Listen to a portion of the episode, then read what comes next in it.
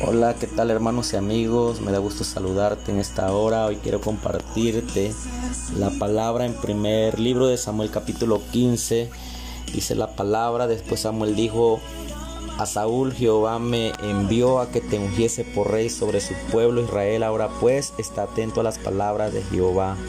Así ha dicho Jehová de los ejércitos, yo castigaré lo que hizo Amalek a Israel a oponérsele en el camino cuando subía de Egipto Ve pues y hiere a Amalek y destruye todo lo que tiene y no te apiades de él.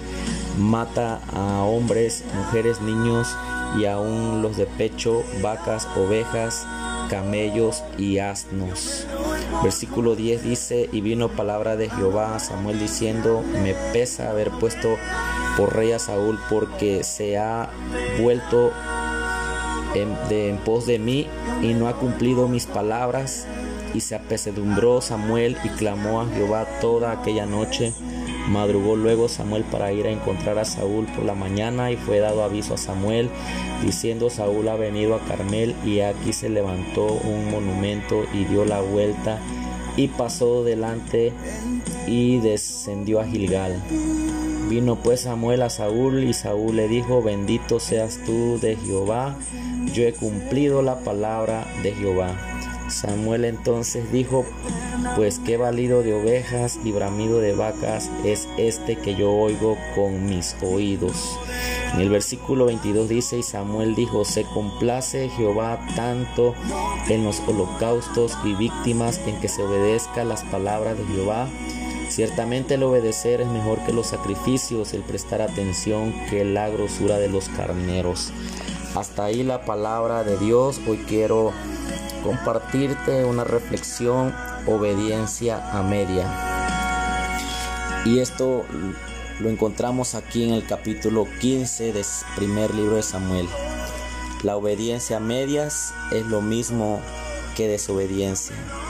Obedecer a la fuerza es desobediencia. Obedecer de manera retrasada es desobediencia hacer las cosas no para agradar a Dios o para complacer mis caprichos no es obediencia. El obedecer a medias convierte a las personas en mediocres o negligentes. Las personas negligentes están condenadas a vivir en ruina. Algunos tienen ruina espiritual, otros tienen ruina económica y otros tienen ruina emocional. A Saúl se le dio la orden de acabar con todo lo de Amalek. En el versículo 3 dice, ve pues y hiere a Amalek y destruye todo lo que tiene. Pero Saúl obedeció a medias, lo dice el versículo 7 y 8. Saúl derrotó a los amalecitas desde Ávila hasta llegar a Shur, que está al oriente de Egipto. Pero veamos lo que produce la obediencia a medias. En primer lugar, produce enemistad con los demás, en especial con Dios. En el versículo 10 y 11 dice, y vino palabra de Jehová Samuel diciendo, me pesa haber puesto por rey a Saúl porque se ha vuelto de en pos de mí y no ha cumplido mis palabras. En segundo lugar, la obediencia a medias trae negación a creerse desobediente.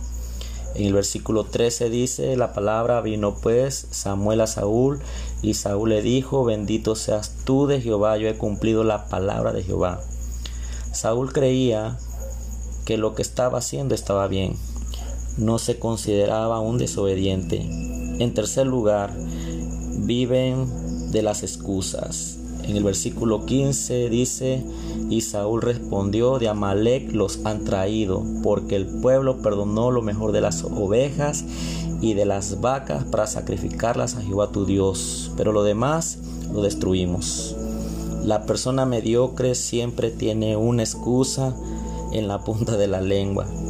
Para él los culpables siempre serán los demás. Siempre será la esposa o el esposo el culpable, o los hijos o los padres. Siempre encontrarán alguien en quien excusarse. En cuarto lugar, la obediencia media trae terquedad. En el versículo 20 dice, y Saúl respondió a Samuel, antes bien he obedecido la voz de Jehová, y fui a la misión que Jehová me envió. y he traído a Agag, rey de Amalek, y he destruido a los amalecitas. Las personas que obedecen a media siempre insisten en que lo que han hecho está bien. Siempre llevan la contraria a sus autoridades. Las personas tercas siempre obedecen pero a su manera. En quinto lugar, una persona que obedece a medias siempre hace las cosas por aparentar. Las personas desobedientes hacen las cosas solo para que lo vean. En el versículo 30 dice la palabra, yo he pecado, pero te ruego que me honres delante de los ancianos de mi pueblo y delante de Israel y vuelvas conmigo para que adore a Jehová tu Dios. Ahora es interesante que veamos cómo ser obedientes. En primer lugar, recuerda lo que Dios o lo demás han hecho por ti. En el versículo 17 dice, y dijo Samuel, aunque eras pequeño en tus propios ojos, no has sido hecho jefe de las tribus de Israel y Jehová te ha ungido por rey sobre Israel. Jesucristo nos ha hecho libres de los prejuicios y complejos de inferioridad. Por eso debemos obedecer. En segundo lugar, conociendo muy bien a Dios o a quienes son nuestras autoridades. En el versículo 22 dice, y Samuel dijo, se complace Jehová tantos holocaustos y víctimas como en que se obedezca las palabras de Jehová. En tercer lugar, no hay que dejarse influenciar por los demás. En el versículo 24 dice la palabra, yo he pecado. Saúl dijo a Samuel, yo he pecado, pues he quebrantado el mandamiento de Jehová y tus palabras, porque temía al pueblo. Apreciables hermanos y hermanos, amigos, obedecer a medias es lo mismo que desobedecer. Para Jesucristo no existen las medias tintas, es negro o es blanco. Estamos con Él o estamos en su contra. Si te has dispuesto a hacer algo, hazlo bien. Y es por eso que hoy te invito a que reflexionemos y si le hemos fallado a Dios, le pidamos perdón y obedezcamos a Dios. Pues es mejor obedecer a Dios que a los hombres.